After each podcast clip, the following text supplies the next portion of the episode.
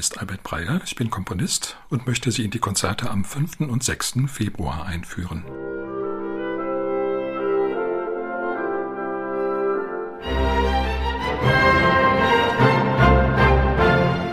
Auf dem Programm stehen die Coriolan-Ouvertüre und das fünfte Klavierkonzert von Ludwig van Beethoven sowie das Klavierkonzert von Brad Dean mit dem Titel Gneixendorfer Musik, eine Winterreise. Die Dresdner Philharmonie spielt unter der Leitung von Krzysztof Urbanski, Solist ist Jonathan Biss. Coriolan ist nicht unbedingt eine der bekanntesten Gestalten aus der römischen Geschichte. Man zweifelt sogar, ob es ihn wirklich gegeben hat. Neuere Forschungen zeigen, dass es wahrscheinlich eine Erfindung ist, eine Legende. Eine Legende allerdings, die trotzdem sehr wirkmächtig war und in verschiedenen Epochen immer wieder auch aufgegriffen wurde von den Geschichtsschreibern und natürlich auch von den Dramatikern. Die Geschichte hat es nämlich durchaus in sich. Es geht um Coriolan, der ein römischer Patrizier war, angeblich so um 500 vor Christus. Er war durchaus verdient, ein Kriegsherr und ein fähiger Politiker, aber eben ein Patrizier. Das heißt, er bekam Ärger mit den Plebejern, mit der anderen großen Partei. Er verließ dann Rom und ging zu den Volskern, einem Volk, was mit den Römern sehr stark verfeindet war. Mit den Volskern baute er ein Kriegsheer auf und zog dann gegen Rom. Da bekamen es die Römer dann doch mit der Angst zu tun und sie versuchten ihn davon abzubringen, jetzt Rom zu überfallen und zu erobern. Das funktionierte nicht so richtig und dann kamen sie auf die Idee, dass sie die Mutter und die Tochter des Coriolan eben zu ihm schicken würden und die sollten sich für die Stadt Rom einsetzen. Die waren in Rom geblieben und nach langem Hin und Her hat es wohl auch funktioniert. Coriolan zog sich zurück. Es gibt verschiedene Versionen über das Ende der Geschichte. Nach einer Version beging Coriolan Selbstmord, nach einer anderen wurde er von den Volskern hingerichtet, weil die sich verraten fühlten. Es gibt einen großen Dramatiker, der sich dieses Stoffes angenommen hat, William Shakespeare. Seine späte Tragödie Coriolanus ist zwar allgemein anerkannt ein großes Meisterwerk der Literatur, hat sich aber an Beliebtheit nie messen können, etwa mit Hamlet oder Othello. Beethoven allerdings hatte eine andere Vorlage, ein Drama von Heinrich von Collin, einem Dichter, der heutzutage sehr vergessen ist. Bei Collin gibt es die Version, dass am Ende der Selbstmord des Helden steht. Man hat versucht, natürlich in Beethovens Musik die einzelnen Stationen des Dramas hinein zu interpretieren. Es ist gar nicht so einfach. Es bleibt eigentlich doch nur übrig, dass der Anfang wohl den Charakter des Coriolan zeigen soll. Eine sehr starre, sehr hartnäckige, sehr insistierende Musik. Dann gibt es ein zweites Thema, was das Bitten und das Flehen von Mutter und Tochter veranschaulichen soll. Ansonsten ist diese Ouvertüre eben in ganz normaler Sonatenform aufgebaut. Das heißt, die beiden Themen bestimmen das ganze Stück. Sie werden durchgeführt. Es gibt eine Reprise. Am Schluss, da verlöscht so dieses Thema. Es scheint so, dass der Trotz und der Stolz von Coriolan bröckelt und die Musik endet ganz, ganz leise. Das Stück steht in C-Moll, genau wie die fünfte Sinfonie, die wenig später vollendet wurde. C-Moll ja die typische Beethoven-Tonart, Coriolan vielleicht die typischste Beethoven-Ouvertüre überhaupt. Alles ganz streng geformt, alles ganz dramatisch, keine Note zu viel. Man kann sagen, dass es in gewisser Weise die tragische Ouvertüre überhaupt ist. Der Bezug zu der Geschichte ist doch eher locker, aber als allgemein Ouvertüre zu einem Trauerspiel funktioniert das wunderbar. Von daher war Coriolan auch immer sehr beliebt, wurde als eine der größten von Beethovens Ouvertüren angesehen, wurde bei allen möglichen Gelegenheiten gespielt und dazu trug eben wirklich weniger der Bezug auf die Geschichte bei, als eben eine gewisse Allgemeingültigkeit dieser Musik, vielleicht auch eine Allgemeingültigkeit von menschlichen Charakteren und Situationen, wie sie empfunden wurde, dass die Musik das vielleicht ausdrückt in diesem Falle. Das fünfte Klavierkonzert von Beethoven ist sein letztes Beethoven hatte ja in Wien zu Beginn seiner Karriere durchaus Erfolge, eben selbst als Pianist. Das wurde immer schwieriger, je weiter seine Taubheit vorschritt. Er konnte sich nicht mehr synchronisieren mit dem Orchester und verpasste seine Einsätze.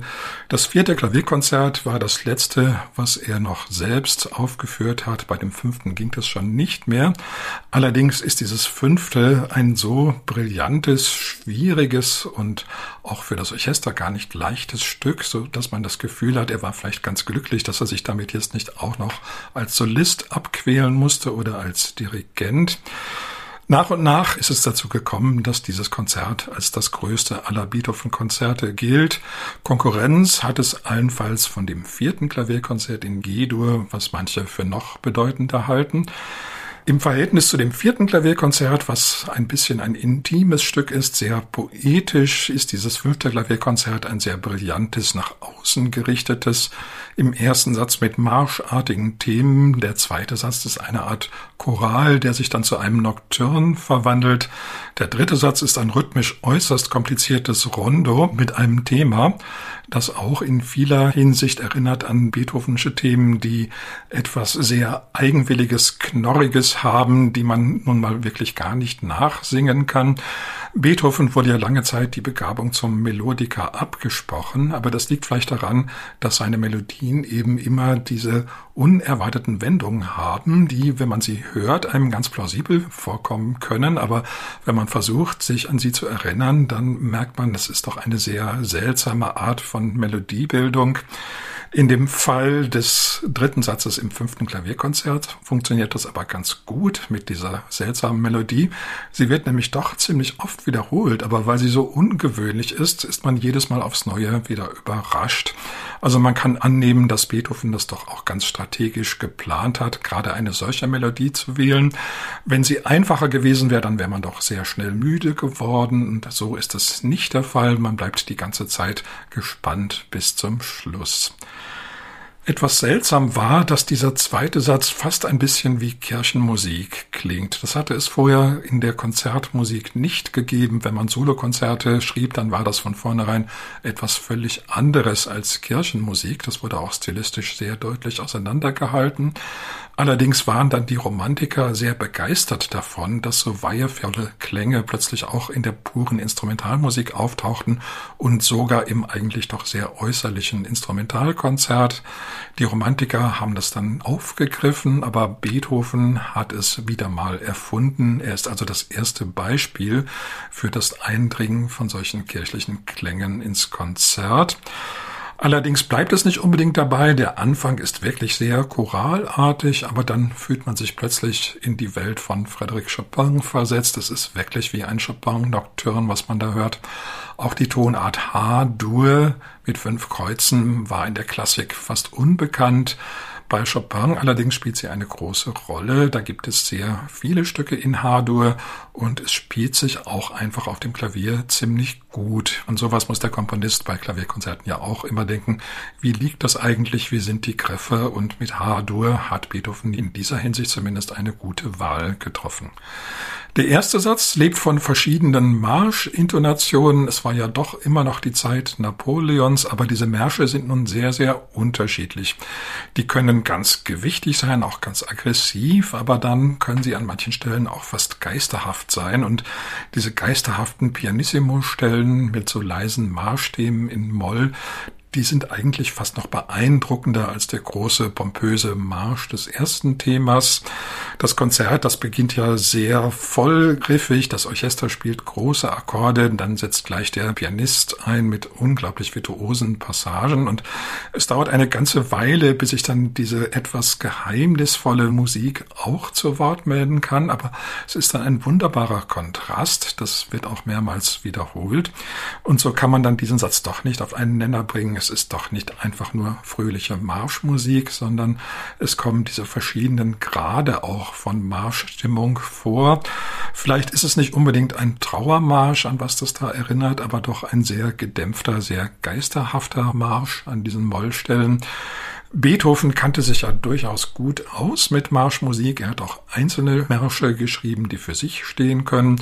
Und er wusste ganz genau, dass es da diese Abstufung gab vom Marsch, die man eigentlich direkt fürs Militär verwenden kann, zu einem Marsch, der ein reines Kunstprodukt ist, ein reines Fantasieprodukt.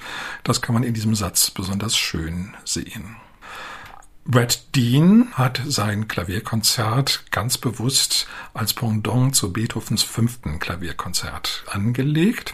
Brad Dean stammt aus Australien, hat eine große Karriere gemacht als Bratschist, als Dirigent und eben in den letzten Jahren zunehmend auch als Komponist.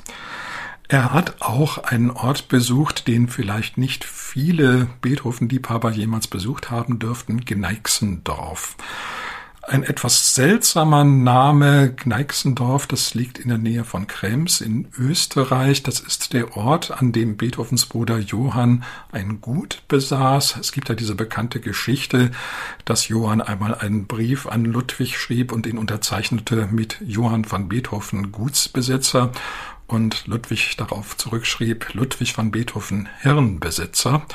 Jedenfalls war das Verhältnis der beiden Brüder nicht gerade brillant. Trotzdem entschloss sich Beethoven im September 1826 nach Kneixendorf zu fahren und dort mehrere Monate zu verbringen, begleitet von seinem Neffen Karl.